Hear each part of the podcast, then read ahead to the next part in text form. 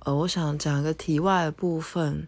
嗯，去长滩岛订完机票之前，我们就会先关注一些长滩岛的一些社团。当订完机票之后，我们就会开始看，呃，一些我们觉得去长滩岛我们想安排的行程内容，然后看这些长滩岛这些社团当中。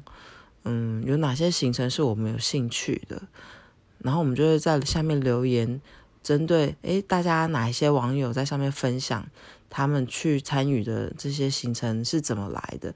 比方说他们是参加旅行社的，或者是他们是自由行，然后跟哪一位，比如说当地呃的那种嗯，比如说导呃导游领队之类的，嗯。然后他是怎么样买这个行程，然后请他推荐给我们，然后我觉得还蛮不错。